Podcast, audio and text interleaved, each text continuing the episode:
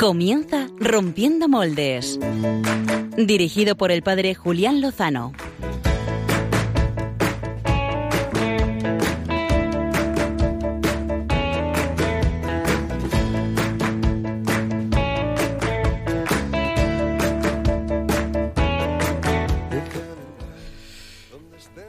Buenas noches, queridos amigos de Rompiendo Moldes. Eh, os pedimos eh, que nos dejéis entrar, como comienza la canción de la careta de nuestro programa, que nos dejéis entrar en vuestras casas, eh, en vuestras residencias, en los hospitales, quizá en la playa o en la montaña, en el pueblo, en este tiempo veraniego, para que compartamos estos minutos. después de un pequeño parón, de, personalmente no pude estar en el último programa, volvemos y volvemos con ganas para compartir Rompiendo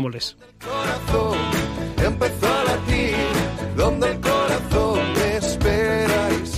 Además, eh, hoy queremos compartir sugerencias para aprovechar lo que queda de verano. Eh, por eso os proponemos que a través de las redes sociales eh, podáis decirnos cuáles son vuestros libros de verano, vuestras películas de verano y vuestros lugares de verano. Propuestas, que también compartiremos algunos de los aquí presentes en el estudio. Algún libro, algún texto que merezca la pena pues conocer y bucear en él en, estas, en estos días, en estas semanas que nos quedan estivales películas. Seguro que más de uno ha aprovechado este tiempo para ver algún estreno o para recuperar algún título recomendado. Y lugares, lugares que te vas encontrando y que podemos recomendar a nuestros amigos de Rompiendo Moldes.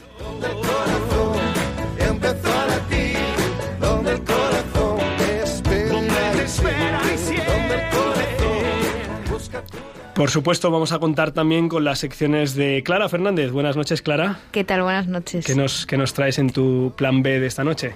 Pues os voy a hablar del encuentro que va a tener el Papa la próxima semana en Dublín con las familias católicas del mundo. Qué bien, qué interesante. Buenas noches, Álvaro González, ¿cómo estás? Buenas noches, Julián Lozano. Eh, has conseguido regresar de Roma a pesar de las dificultades con una línea aérea que no vamos a decir su nombre, aunque digamos que es de bajo coste. Es de bajo coste e irlandesa, las dos cosas. Que bienvenido. Eh, ¿Qué nos traes para el programa de hoy? Pues bueno, traigo buena música. Eh, es de República Dominicana, pero de Estados Unidos. Pero estar aquí es un honor, Julián, porque además no estoy a los mandos del, del programa, puedo pensar con claridad y, y mirarte a los ojos cuando me hablas. Nos alegramos mucho por ello, ¿eh? que puedas pensar con claridad. Tenemos a tu lado a Germán González. No, te he cambiado el apellido. Germán, Germán García, perdóname. Germán, que lleva los mandos del, programa. Eh, tendremos, Dios mediante, telefónicamente al padre Pachi Bronchalo para que nos cuente su aventura filipina. Es que ha estado en aquellas islas eh, sembrando el Evangelio. Y lo único es que hoy no podemos por menos que abordar, eh, en primer lugar, en el programa eh, pues la dolorosa revelación que ha tenido lugar esta misma semana en Pensilvania. Supongo que quien más, quien menos entre nuestros oyentes eh, ha tenido noticia de los tremendos datos que se han dado a conocer eh, estos últimos días. No es fácil, pero nos parece necesario. Así que si lo deseáis, os invitamos a que nos acompañéis estos próximos 55 minutos de radio aquí en la Radio de la Virgen. Estáis todos invitados. Comenzamos.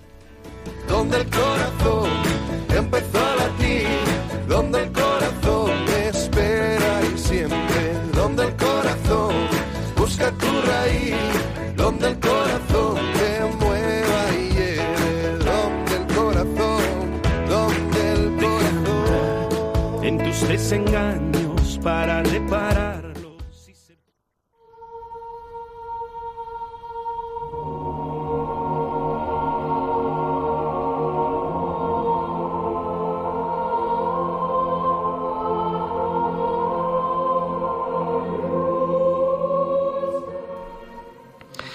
El pasado martes se presentaba un informe del Gran Jurado de Pensilvania. En él eh, se han dado a conocer alrededor de mil casos de abusos sexuales, es posible que sean más, abusos sexuales a menores eh, llevados a cabo por miembros del clero católico en un informe que cubría los últimos 70 años. Si un solo caso de abuso es suficiente para abrirnos las carnes, eh, imaginaros, imagínense lo que supone mil o más de ellos. Es, es difícil hablar de ello. Al escandaloso hecho de los abusos se suma el no menos escandaloso modo en el que actuaron los superiores, ocultando los hechos, no expulsando de la vida sacerdotal a los abusadores, moviéndoles de parroquia con el consiguiente daño provocado en la siguiente comunidad. Tremendo. Lo primero que debo decir es lo que está expresando la plegaria que oímos de fondo. Años Dei, quitolis peccata mundi, miserere nobis. Cordero de Dios, que quitas el pecado del mundo, ten misericordia, ten piedad de nosotros. Señor, ten misericordia de nosotros por estos gravísimos pecados cometidos en el seno de tu Santa Iglesia. Derrama en las víctimas de estos abusos la fuerza de tu resurrección, para que puedan renacer de los abismos en los que sus pastores les han arrojado. Que tu justicia sea capaz de poner en su lugar a los abusadores y a los encubridores. Ese lugar es el del arrepentimiento, la penitencia y la justa reparación. Y Dios quiera que también la de la conversión y la salvación.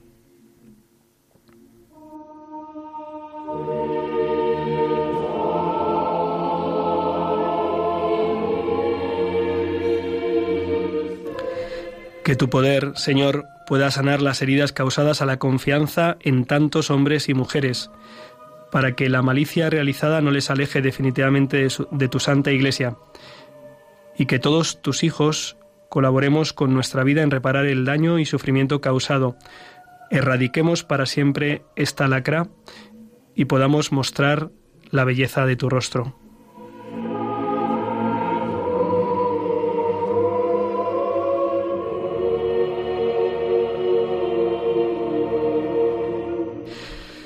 No he sido capaz personalmente de encontrar a la persona adecuada para afrontar este tema. Primero porque es un tema tan doloroso que es difícil encontrar palabras y encontrar quien las pueda pronunciar. Y segundo, quizá porque en España esta situación, gracias a Dios, y confío en que haya sido así verdaderamente, en España, como decía, no han acontecido estas situaciones de abusos sistemáticos, repetidos y ocultados, por los que ha habido pedimos, nos sumamos a la petición de, perdón, de, reparación y de sanación.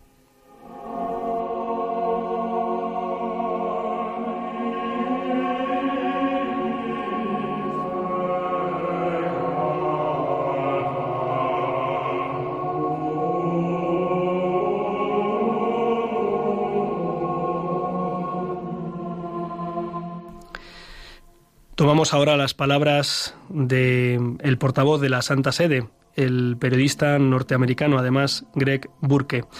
Y las, las leo a continuación, seguramente algunos de nuestros oyentes las conozcan, otros no.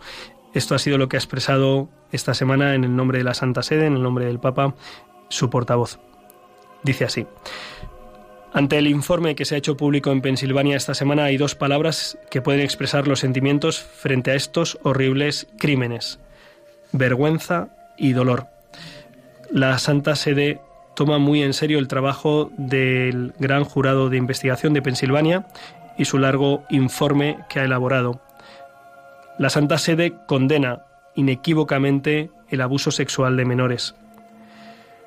Los abusos descritos en el informe son criminales y moralmente reprobables.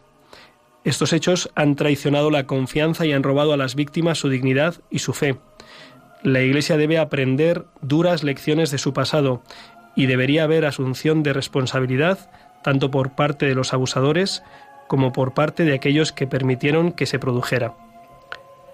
La mayor parte del informe se refiere a abusos cometidos antes de los primeros años del, antes del año 2000, no habiendo encontrado apenas casos después del año 2002.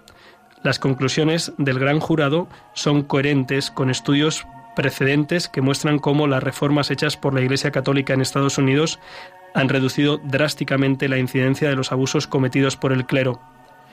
La Santa Sede empuja a estar en constante reforma y vigilancia en todos los niveles de la Iglesia Católica para garantizar la protección de los menores y de los adultos vulnerables. Subraya también la necesidad de obedecer a la legislación civil, incluida la obligación de denunciar los casos de abusos a menores. El Santo Padre comprende bien cuánto pueden sacudir la fe y el ánimo de los creyentes estos crímenes y reitera el llamamiento a hacer todos los esfuerzos posibles para crear un ambiente seguro para los menores y los adultos vulnerables en la Iglesia y en toda la sociedad. Las víctimas deben saber que el Papa está de su parte. Aquellos que han sufrido son su prioridad y la Iglesia quiere escucharlos para erradicar este trágico horror que destruye la vida de los inocentes.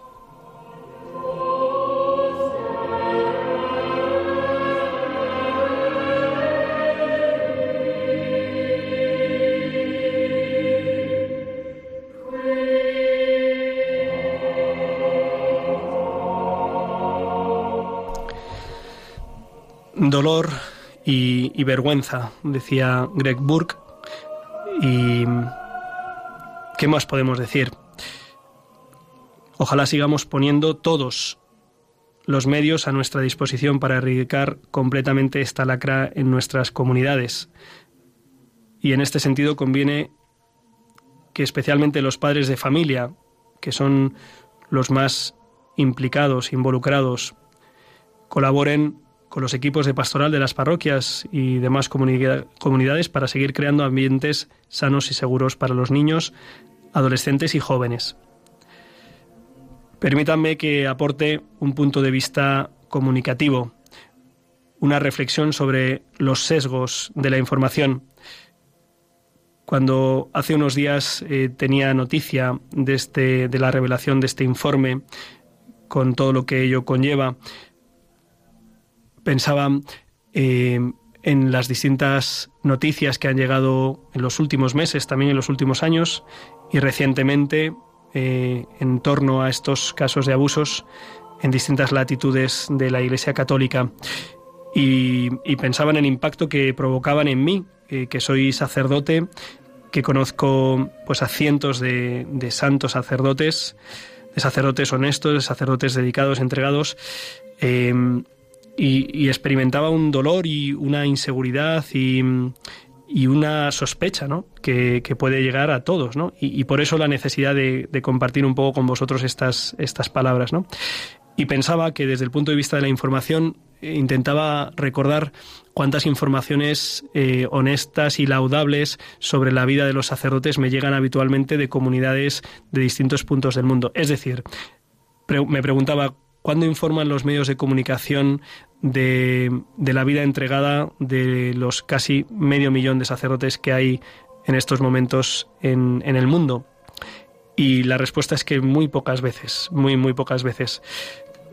Cuando se cometen eh, graves eh, abusos, eh, aparecen estas informaciones, como es lógico, pero cuando se dan, y se dan muchísimos, por miles, por decenas de miles, eh, la vida entregada y dedicada de tantos presbíteros, misioneros, sacerdotes, religiosos, eh, esa información no llega de tal manera que crea una deformación gravísima y, por eso pues invito eh, a los oyentes a que, a que lo tengan en cuenta. ¿no?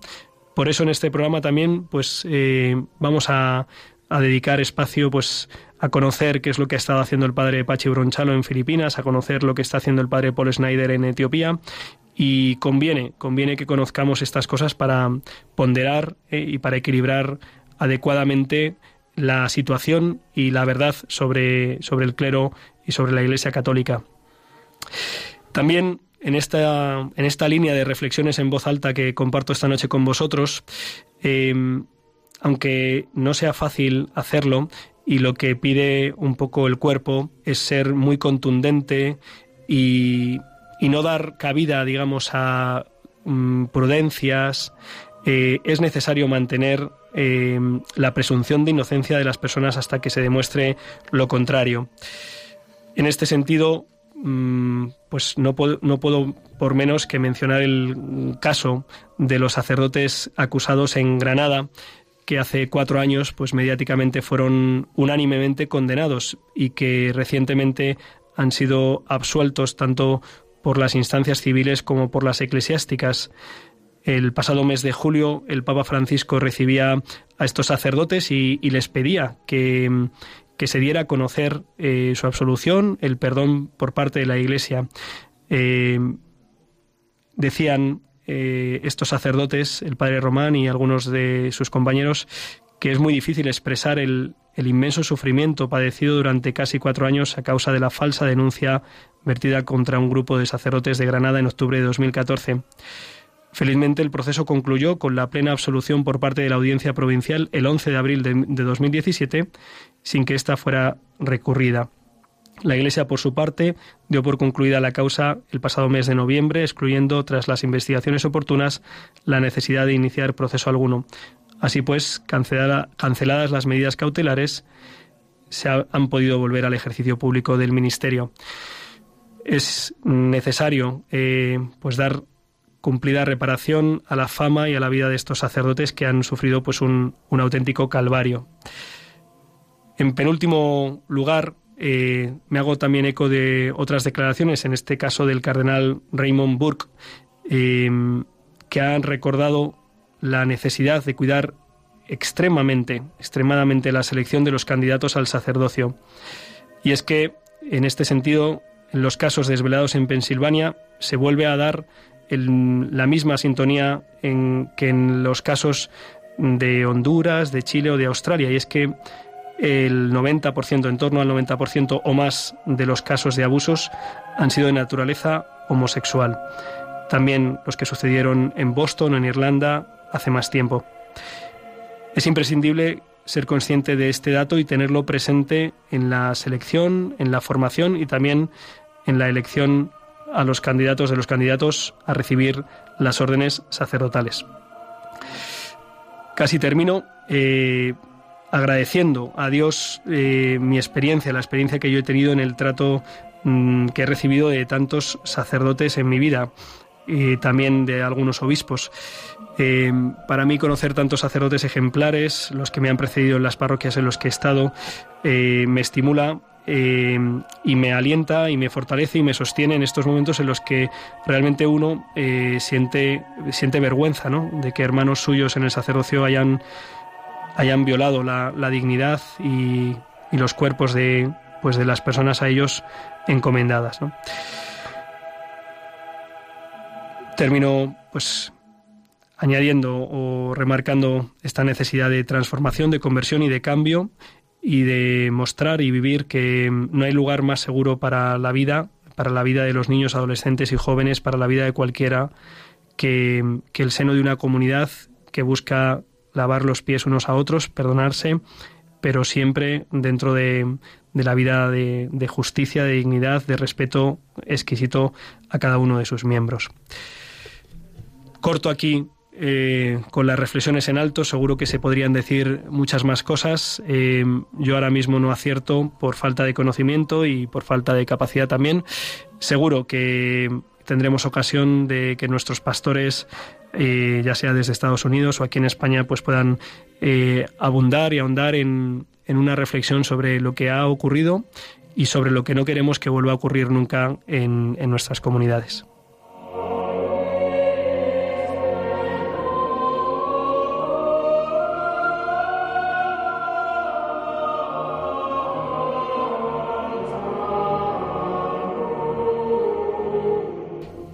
En este sentido, como os comentaba, queridos amigos, eh, hoy, 19 de agosto, eh, vamos a escuchar eh, unos cortes que hemos podido recibir del padre Paul Schneider, sacerdote de la diócesis de Getafe, actualmente en misión en el país de Etiopía.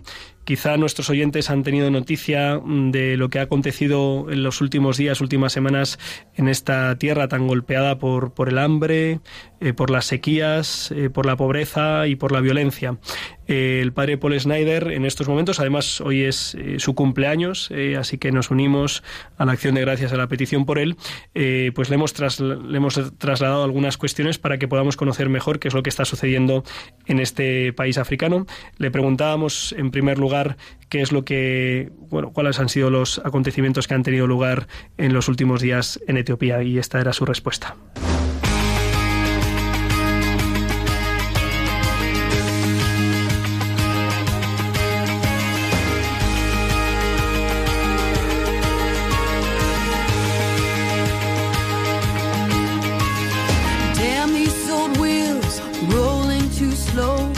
Buenos días, Julián y todo el equipo. Eh, muchos saludos desde, desde Etiopía. Eh, yo estoy bien, estoy, estoy contento, pero se han sucedido pues, cosas bastante graves, muy duras para, para la población del país. Hay un problema que se viene gestando desde hace un par de décadas, que son las autonomías en Etiopía, y entonces hay grupos terroristas en Somalia, eh, bueno, concretamente Al-Shabaab, y antes lo que era una lucha pues política y étnica contra los Oromo y el resto del país y el gobierno federal eh, se está convirtiendo en una guerra religiosa. en la zona, a grandes rasgos así, lo que ha pasado es que en ciudades como Jijiga, Diredawa, Harar, Gode, eh, Calafo, en la región somalí, eh, está habiendo una, una, persecución brutal a la iglesia, a la iglesia que existe aquí mayoritariamente, que es la ortodoxa. Han quemado unas 11 iglesias mmm, y han matado a sacerdotes, ministros de, de, la iglesia ortodoxa, sacerdotes, diáconos, deptera, eh, y de un modo brutal, apuñaladas y quemando los cadáveres. Es, eh, yo he visto, he podido ver algunas fotos a través del móvil de un compañero sacerdote católico que estaba en una fiesta en Jijiga para la ocasión y es bastante espeluznante la, pues la, lo, lo salvaje, lo atroz de estas matanzas. Como os decía, queridos oyentes, eh, seguramente no hemos tenido noticia de pues de los asesinatos de estos sacerdotes y las en las condiciones en las que han sido eh, asesinados. Eh, así, esa es la vida y también la muerte de muchos hermanos a lo largo de todo el mundo, ¿no? Aunque muchas veces esto no se ha conocido. Le preguntábamos al padre Paul eh, que, quién estaba detrás de estas acciones violentas y, por qué las llevaban a, a, cabo y esta era su respuesta. No se sabe muy bien lo que puede, quién está orquestando estas cosas. desde luego está planeado porque, porque aprovechan eh, pues fiestas o concentraciones, o sea, tienen, saben los movimientos de la gente y pues lo que tiene el terrorismo, que es provocar confusión, provocar eh, miedo y, y, también a lo mejor lo que quiere... Eh, el nuevo primer ministro que ha salido, Abiy Ahmed, está hablando mucho de la unidad y de la paz, pero no todo el mundo está detrás de él y entonces también se dice que aparte del fundamentalismo islámico, puede que haya personas del régimen anterior que temen perder poder eh, con él y entonces quieren generar eh, confusión y quieren y es a través de, de vidas humanas, de muertes. Una vez que conocíamos un poco esta situación que se ha llevado a cabo, que se ha dado en, Etiopía, queríamos saber un poco por su actividad. El padre Paul eh, partió a finales de septiembre del año pasado a Etiopía, ha estado aprendiendo el, idioma, eh, ha estado pues conociendo, conociendo la realidad eh, eclesial de, Etiopía y ahora pues se dispone a realizar su acción en su parroquia y por eso le preguntábamos por su nueva parroquia y por la actividad que desarrolla en ella. Mi parroquia, eh, aunque está muy cerca de estos acontecimientos, a unos 150 kilómetros, eh, y está en medio de la región de Oromía, donde está habiendo masacres de oromos contra somalíes y de somalíes contra oromos, pero mi parroquia en concreto es muy tranquila porque está arriba en la montaña, bastante alejada de las carreteras, de los núcleos grandes de población. Eh, entonces en la Garba, pues lo que me estoy dedicando es a visitar las casas, llevar la comunión a los enfermos, predicar la palabra de Dios, celebrar los sacramentos y, eh, y, bueno, ver los proyectos que harán falta para desarrollar la zona, para mejorar la alimentación, la sanidad. Y lo que más me ilusiona es empezar un proyecto de un colegio eh, que existía antes y dejó de existir eh, en, y es y es pues será para dos cursos. Empezaremos con primero y segundo de primaria. Tendré que ponerme a buscar un par de profesores, profesoras etíopes, pues para los chiquitines y, y eso es lo que me tiene. Tenemos que reparar una fuente de una bomba de agua manual y eso pues a lo mejor me ayuda la Agencia Católica de Cooperación y Desarrollo que hay aquí en el Vicariato de Jarar y eso es lo que me tiene así entre manos, pues estoy muy ilusionado con estos proyectos.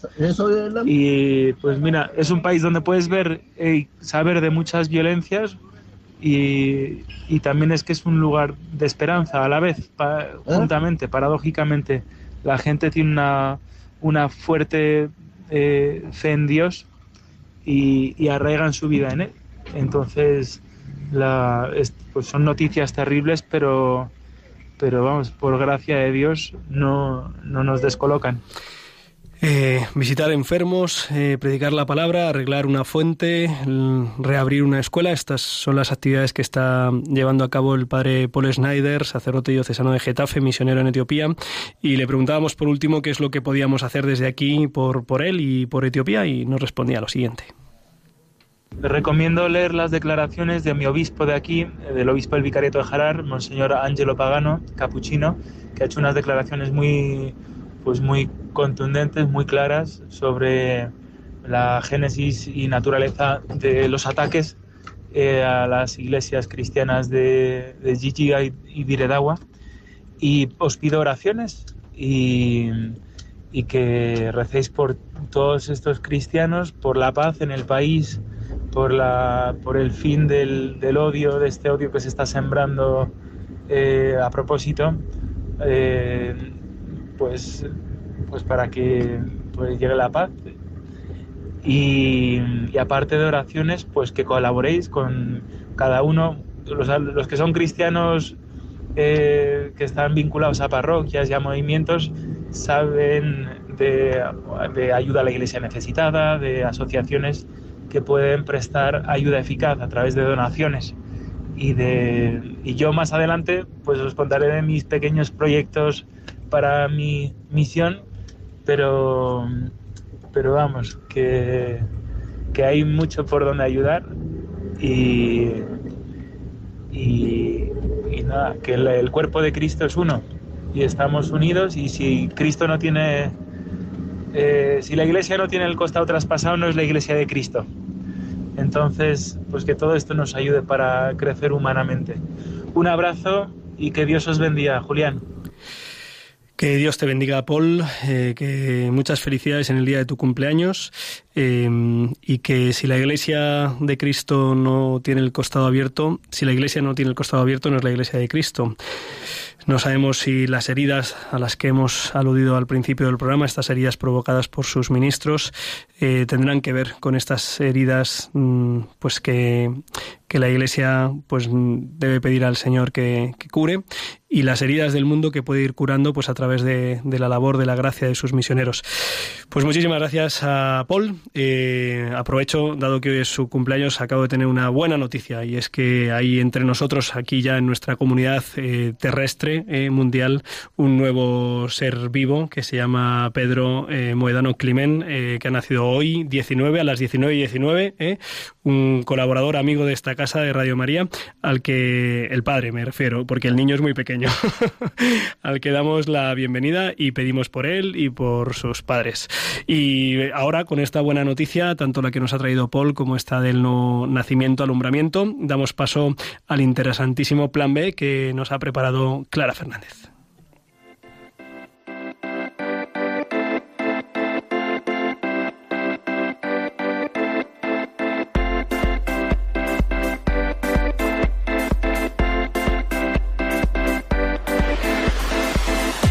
El Plan B con Clara Fernández.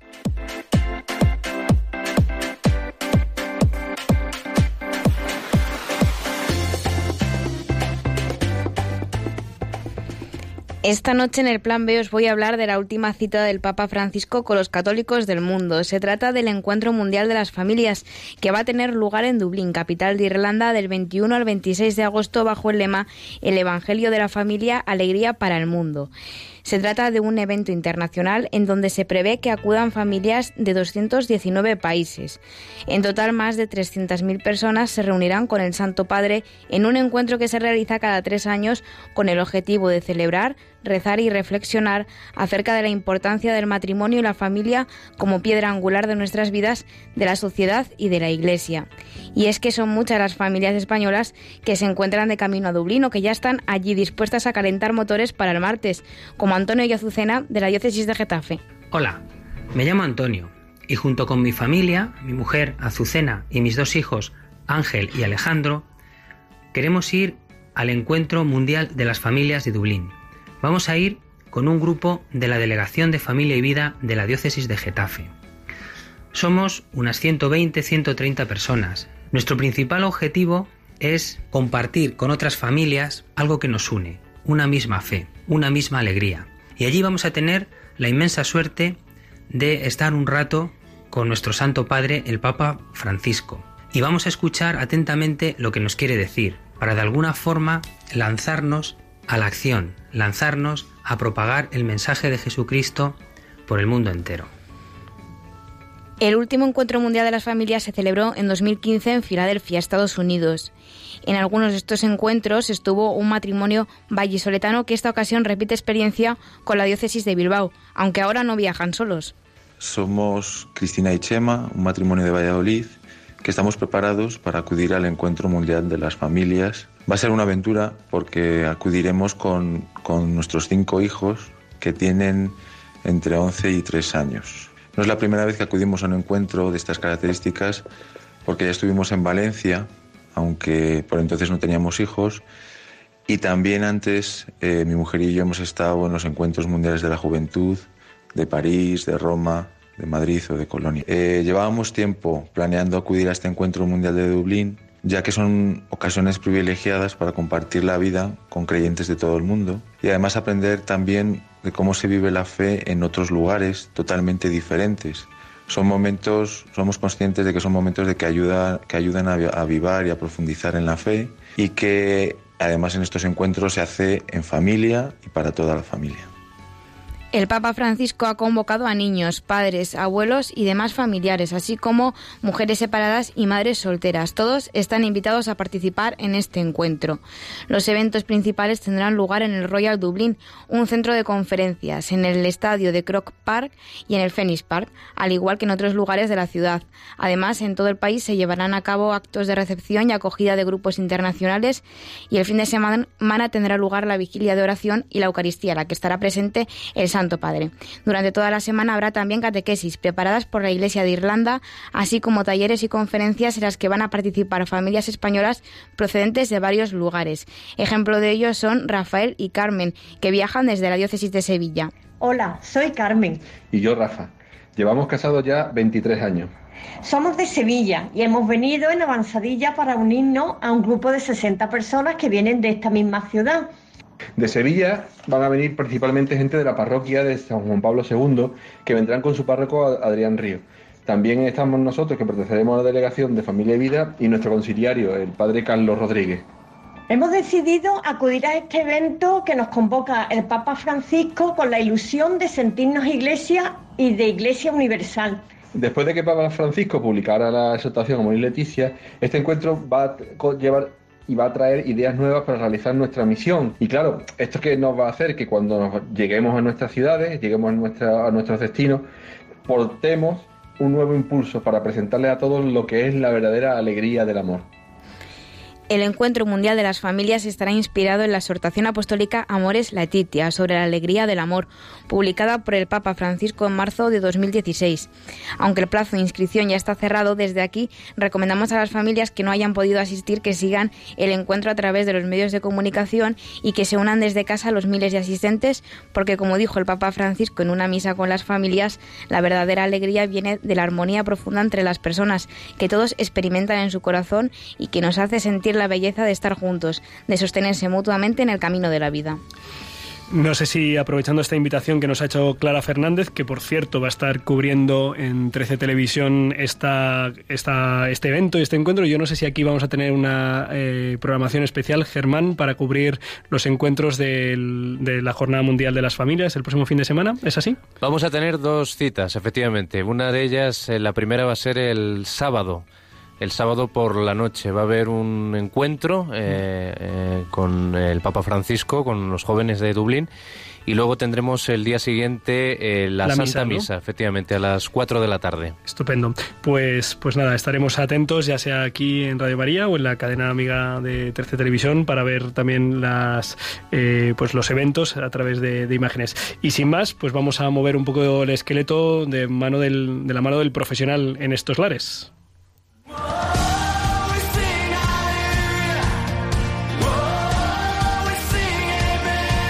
Biorritmos con Álvaro González.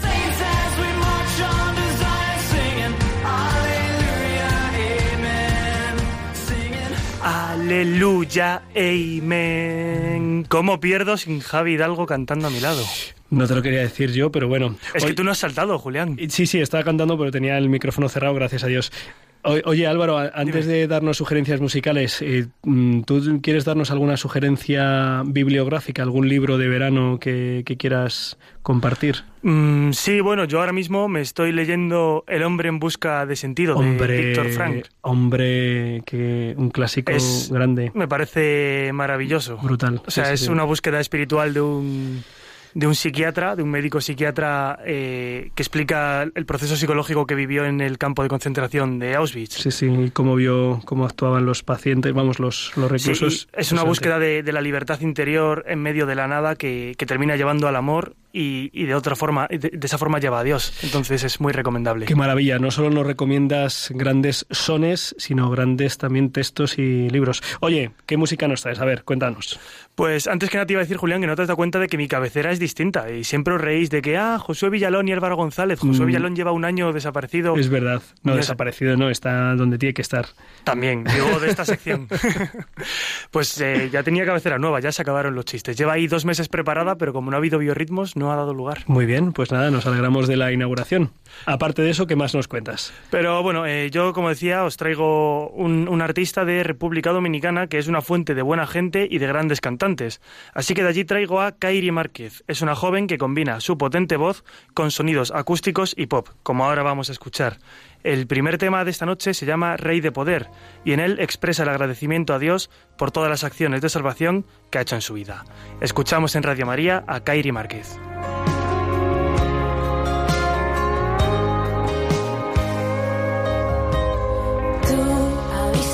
ojos de mi corazón, abriste los cielos y enviaste tu luz a mi oscuridad.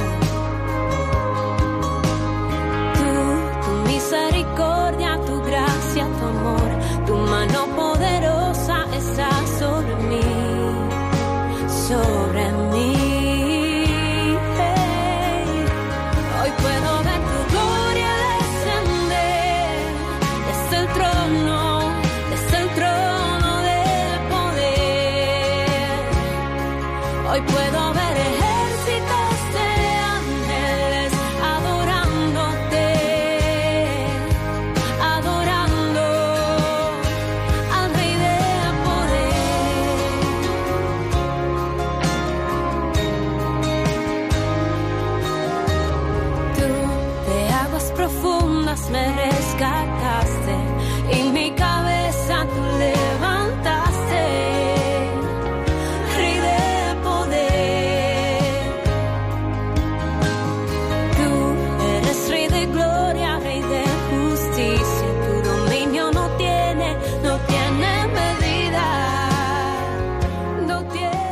Kairi nació en un pueblo modesto de Santiago, en República Dominicana. Es hija de una modista y de un jugador de béisbol, y desde su infancia su abuela se aseguró de que Cristo, la Virgen María y nuestra Madre, la Iglesia, fueran parte de su vida. Aunque en compañía de su abuela asistía a misa, su fe se puso a prueba a la edad de nueve años, cuando tuvo que trasladarse a Nueva York para vivir junto a su padre y su madrastra. La separación de su madre hizo difícil su adolescencia, hasta que tuvo un encuentro personal con Cristo a los 15 años. En aquel momento se sintió amada, protegida y sostenida por él, y supo que su amor nunca le iba a faltar. Empezó a desarrollar una vida parroquial en Nueva York y a ofrecerle a Dios que tomara el control de su vida. A los 16 años aceptó la invitación de un compañero del coro de la escuela para unirse al Ministerio Musical Católico Cristo en Marcha, desde donde desarrollaría su vocación como cantante. Nuestra segunda canción es un tema de adoración y comunión que lleva el nombre de Eucaristía. En ella, Kairi Márquez habla de la presencia de Dios en el pan y vino como su cuerpo y sangre que dan la vida, justamente como nos decía hoy el Evangelio. Escuchamos. Ahí, en la Eucaristía, está presencia, Señor. Ahí, en la Eucaristía, está la prueba de que tú vives Cristo. Tu cuerpo, tu sangre.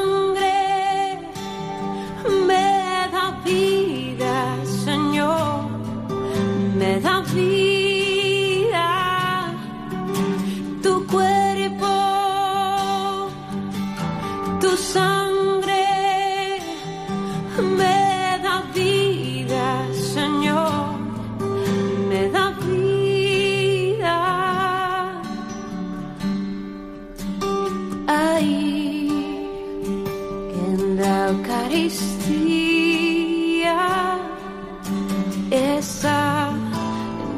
Nuestra comunión.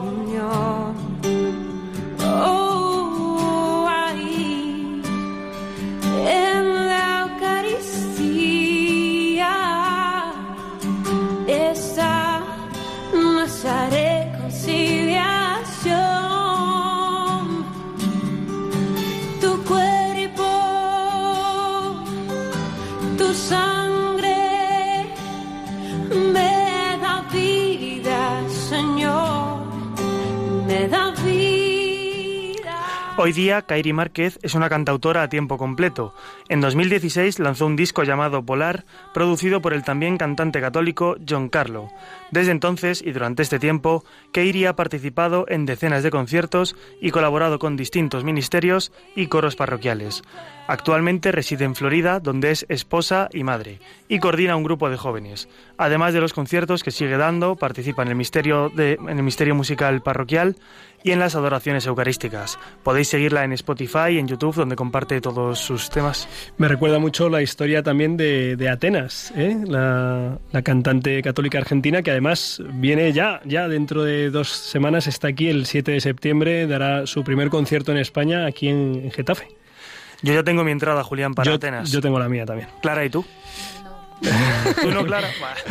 La tendríamos que invitar. Va a ser eso. Eh, bueno, pues el último tema de esta noche es la última obra de Kairi. Es un sencillo que presentó en solitario llamado Mi Belleza Original. Esta canción es un diálogo en oración con Dios al que le habla en segunda persona de tú a tú. Describe cómo nos ve Dios. Dice que ella, ella misma, Kairi, dice que le ve bella, sin mancha, sin culpa, con una mirada de amor y belleza que solo ve lo bueno de nosotros. Nos transforma y nos acepta pese a todo lo que hacemos y lo que somos. para ti. Oh.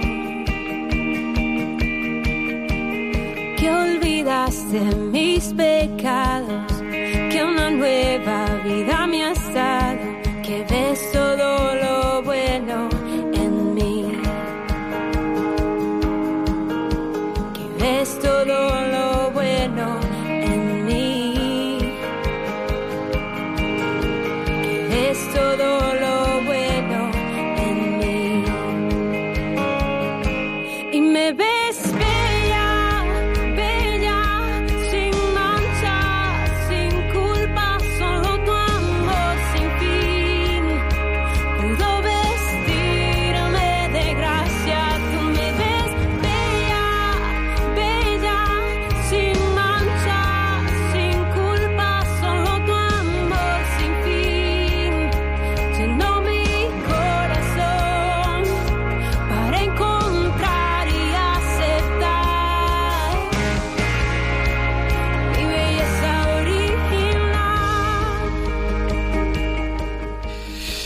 Pues muchísimas gracias por traernos a, Kairi Márquez. Eh, pues qué, maravilla, ¿eh? Escuchar voces jóvenes católicas eh, que alaban, que adoran eh, y que te pueden acompañar pues en muchos sitios, en momentos de oración, en momentos de tránsito, en momentos de reflexión, de entretenimiento. Muchas gracias, Álvaro. Aprovecho para responder a uno de los correos que nos han enviado muy amablemente Isabel de la Fuente, Isabel Fuente de Cabo, que nos preguntaba el- la cuenta que habíamos dado hace un mes cuando abordábamos la cuestión de la educación, de la educación concertada, el derecho de los padres. Bueno, pues en educatioservanta.org está aquí para firmar ese manifiesto, pues para que cada uno pueda ejercer, en este caso, el derecho de los padres a educar conforme a sus convicciones morales y religiosas. Y Álvaro González también tiene alguna eh, sugerencia que darnos eh, bibliográfica, ¿puede ser? Así es, eh, Julián. Nos llega desde Facebook eh, Patricia Marín, que nos dice que el libro del verano que está leyendo y que nos recomienda es Dios o Nada, del cardenal Robert Sara. Qué maravilla. Eh, no sé si preguntarle a alguno más de los colaboradores del programa cuál es el libro del verano. Eh, a ver, el libro del verano mm, es que yo me he leído uno este verano, pero no es católico, entonces, a ver, que es un libro que tiene valores. A si ver, quieres venga, lo digo. cuéntanoslo, cuéntanoslo. Se llama El mundo azul ama tu caos y es un libro que habla de una mm, situación de superación personal de una persona que se va a morir y no cuento más porque si no hago spoiler Eh. del libro, pero es que tiene valores, entonces bueno, a mí me ha gustado mucho ese libro. Bueno, yo he leído Virginidad 2.0, Recuperando la Inocencia. eh, y es, eh, uy, se me ha olvidado Jesús María Silva, el sacerdote Jesús María Silva, que es colaborador de, este, pro- de esta emisora de Radio María. Eh, recomiendo ese libro, eh, especialmente a los jóvenes. Eh, el padre Pachi Bronchalo, ¿cuál es el libro que recomienda, el libro del verano que recomienda? Buenas noches, padre. Julián, buenas noches. Pues yo Oye, he estado leyendo. ¿Te ha dado tiempo? ¿Te ha dado tiempo a leer entre campamentos, peregrinaciones, misiones, caminos de Santiago? ¿Te ha dado Sí, tiempo? Sí, sí, sí, sí, sí, sí, me gusta, me gusta leer. Qué máquina, tío. He estado leyendo Vence mi luz, de, de la Madre Teresa, las cartas. Muy bien, muy bien. El padre Pachi Bronchalo, eh, miembro del equipo de Rompiendo Moldes, eh, bloguero, youtuber y también eh, es vicario parroquial en la Asunción de, de, de Valdemoro. Eh, Pues ha pasado... ¿cuántas, ¿Cuánto tiempo has estado en Filipinas, Pachi? Bueno, he estado tres semanitas. Tres semanas en Filipinas. ¿Y, Sí, y qué, has en ido a, Manila. qué has ido a hacer a, a Manila tan lejos? Pues, pues una experiencia de misión. Yo siempre digo que los misioneros de verdad son los que se quedan allí. Pero bueno, he estado con otro sacerdote, el padre Pablo Esteve, que es amigo nuestro, sabes. Buen amigo. Y, y jóvenes, 16 jóvenes de distintas parroquias de aquí del sur de Madrid, de la diócesis de Getafe, pues trabajando allí, colaborando en distintas, distintas realidades de la iglesia. Hemos estado con hijas de la caridad, con misioneras de la Madre Teresa, con el padre Macius Lachau, que a lo mejor os suena, es un sacerdote francés que recoge niños de la calle, con gente del camino neocatecumenal, pues por las casas, con la gente. Bueno, muchas cosas, Julián. Eh, en este tiempo eh, habéis estado alojados en un lugar concreto que era vuestro cuartel general y luego os movíais, os habéis ido desplazando, ¿cómo lo habéis hecho? Sí, sí, sí, sí, sí. Hemos estado precisamente con las hijas de la caridad. Tienen ahí un hospicio donde hay pues niños ancianos de la calle, niños especiales. Y allí pues nos han, nos han dado unas habitaciones y desde ahí pues en pequeños equipos trabajábamos en el hospicio o íbamos fuera a distintos lugares. Pachi, ¿qué es lo que qué es lo que más te ha impactado de esta de esta misión? Pues, pues, pues, pues, la verdad que vengo muy impactado en general. Todavía no muchas cosas no me sale hablar, pero eh, dos cosas. Primero las diferencias, ¿no? Abismales. Eh, no sabemos de verdad eh, lo que tenemos y que tenemos que dar gracias cada día por lo que tenemos aquí, ¿no? Cuando el político de turno o alguien de turno dice que España es tercermundista, digo, no, no han estado en el tercer mundo de verdad, ¿no? es muy tocante todo, pues desde, que la, la- bueno, pues que, que la, la suciedad, el tráfico, eh, el valor de la vida allí. Pero luego lo que me ha impactado más, Julián, en realidad es que es el mismo corazón y el Evangelio funciona igual, ¿no? El mismo deseo de Dios, los mismos pecados, la misma necesidad de perdón, el mismo anhelo de Dios, las mismas frustraciones. Eso me, vamos, muchísimo. Como la palabra de Dios es eficaz, los sacramentos son eficaces y, y las obras de misericordia son eficaces. Has tenido la oportunidad de, de compartir eh, con algunos sacerdotes de allí que están trabajando. Has mencionado a este sacerdote francés. ¿Nos puedes comentar un poco qué, cuál es un poco su actividad allí? ¿Cuál es su historia? Mira, primero ya que estáis con libros de verano, es un Ajá. sacerdote francés que se llama el padre Matthews Dauchaud, creo, bueno, no Ujú. pronuncio yo muy bien, formado en el seminario de Ars, que trabaja allí. Eh, y quizá le conozcan algunos oyentes, Julián, porque ha hecho- ha escrito un par de libros A ver, a ver. eh, te digo los nombres, El prodigioso misterio de la, de la alegría y Mendigos del amor, que cuentan historias de niños que él ha recogido en las calles de Manila, en los vertederos, ¿no? Muchos de ellos eh, que han sufrido palizas, abandonos o abusos sexuales. Eh, entonces él trabaja allí, es un sacerdote pues muy normal, eh, que, dirige un centro, una fundación, Fundación ANAC, eh, bueno, traducido es Puente hacia Dios, y ahí pues él, dice, yo no sé cómo, cómo llevar a los niños a Jesús, así que llevo a Jesús a los niños, y, no sé cómo curarle las heridas que tienen, así que les pongo delante de Jesús. Entonces él ahí con un equipo de educadores pues les, les atiende, les da, les da casa, y a mí lo que me ha impresionado, nos invitó a, a unas oraciones con él, pues les pone delante del Santísimo, están ahí rezando, son una familia, niños verdaderamente pues heridísimos, ¿no? Y les ves que, que no, no parece lo que, no parece las heridas que tienen, ¿no? Y bueno, pues ahí trabajan los vertederos de Manila. Esta, esta noche, Pachi, eh, pues Sí. hemos estado abordando en el programa el dolorosísimo informe de Pensilvania sobre los casos de abusos a menores. Y bueno pues eh, además de, de la petición de perdón de la necesidad de renovación y de garantizar los espacios y de garantizar también la idoneidad de los ministros, pues pensaba yo que había que contar y cantar pues las acciones que hacen tantísimos cientos y miles de sacerdotes, porque si no, pues uno se puede quedar con la impresión de pues de que esto es eh, pues eh, como la norma, ¿no? ¿Qué más has visto, qué más has visto allí aparte de pues de este portentoso sacerdote francés? Este me ha impresionado mucho, me ha impresionado mucho, eh, por ejemplo, un grupo de una parroquia de, de Hermanos del Camino, eh, en Ecuatocumenal, que, que han montado un comedor, pues igual para niños pobrísimos, ¿no? Que nos, pues cada día, ¿no? Pues conseguían recursos, dinero para poderles alimentar y alimentar muy bien, muy bien. Me ha impresionado mucho cómo luego nos han llevado a las casas donde vive la gente y cómo se metían en auténticos agujeros, ¿no? Al lado de los ríos. Me ha impresionado las, las misioneras de la caridad, como los pobres, pero pobres pobrísimos, ¿no? Pues cuando no pueden más van y llaman a la puerta de estas mujeres y, y les recogen, ¿no? Eso me ha, me ha chocado también muchísimo, muchísimo. Y, y bueno, ver cómo la iglesia en realidad está en, en muchísimas, muchísimas pequeñas cosas, ¿no? Que a veces dicen, no, es que eh, tenemos todos una idea estructural de lo que hay que cambiar. Somos muy en España muy cuñados, ¿no? Opinamos de todo, pero pero uno dice, hombre, hay que estar allí, ¿no? Y allí hay gente que gente de iglesia que no, no opina, sino que se mancha las manos, está trabajando.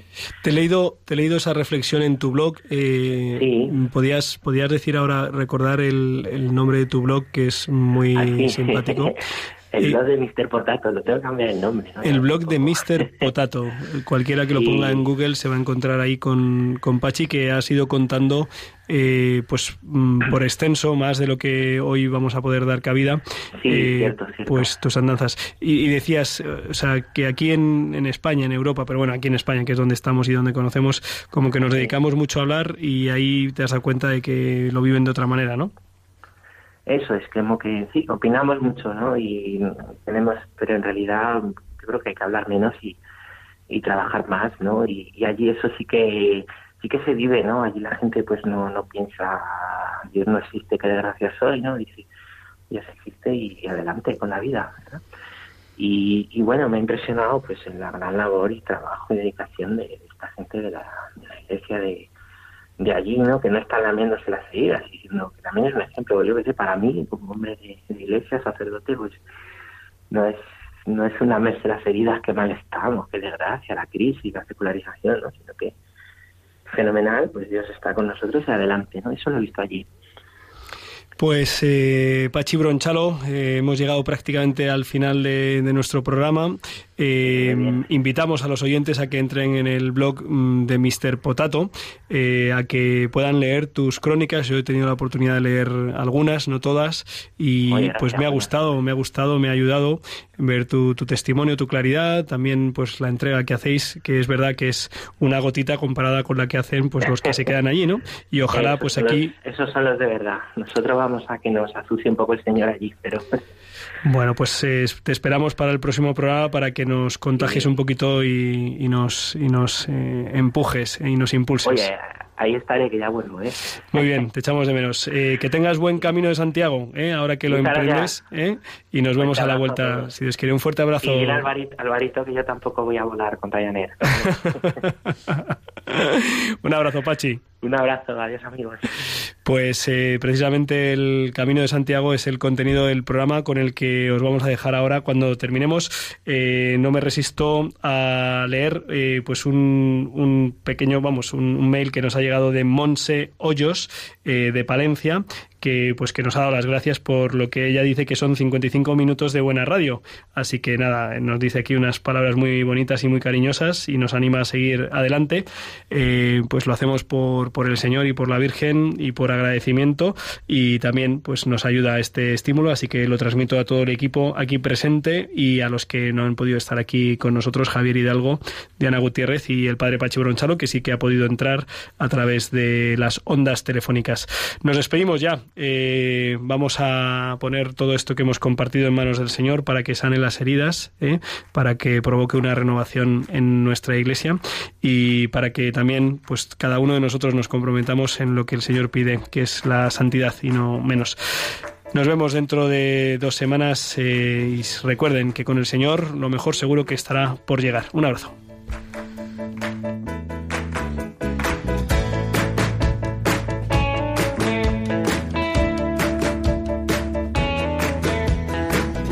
Han escuchado en Radio María Rompiendo Moldes, un programa dirigido por el padre Julián Lozano.